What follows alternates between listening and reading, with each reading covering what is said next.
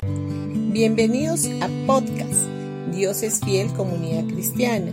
Los invitamos a escuchar el mensaje de hoy. Hola familia, hoy día martes primero de noviembre vamos a ir a Gálatas capítulo 2 versículo 21 y dice, yo no tomo la gracia de Dios como algo sin sentido, pues si cumplir la ley pudiera hacernos justos ante Dios, entonces no habría sido necesario que Cristo muriera. Muchos creyentes asocian la rectitud con una lista de cosas que tienen que hacer, y si cumplen esta lista se sienten justos. Por el contrario, cuando fallan en cuanto a su comportamiento se sienten injustos. Pero esta es una definición y una comprensión equivocada de la justicia. Llegamos a ser justos por lo que Jesús hizo por nosotros en la cruz.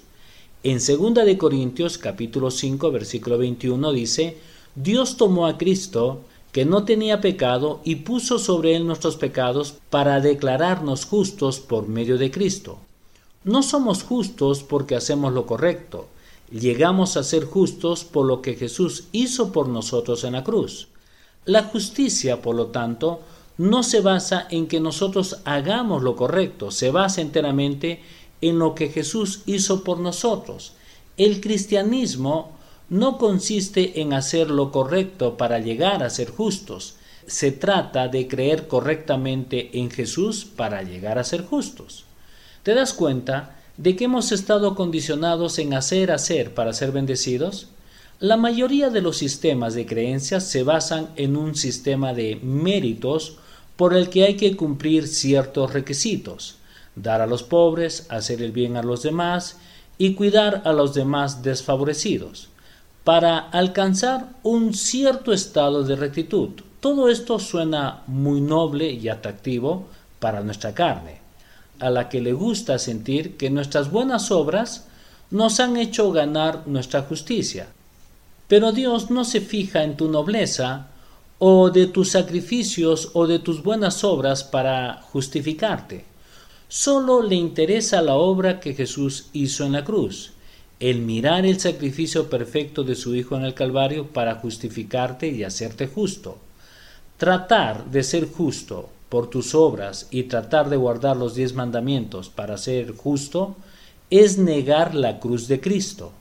Es como decir, la cruz no es suficientemente para justificarme. Necesito depender de mis buenas obras para hacerme limpio y ser justo ante Dios.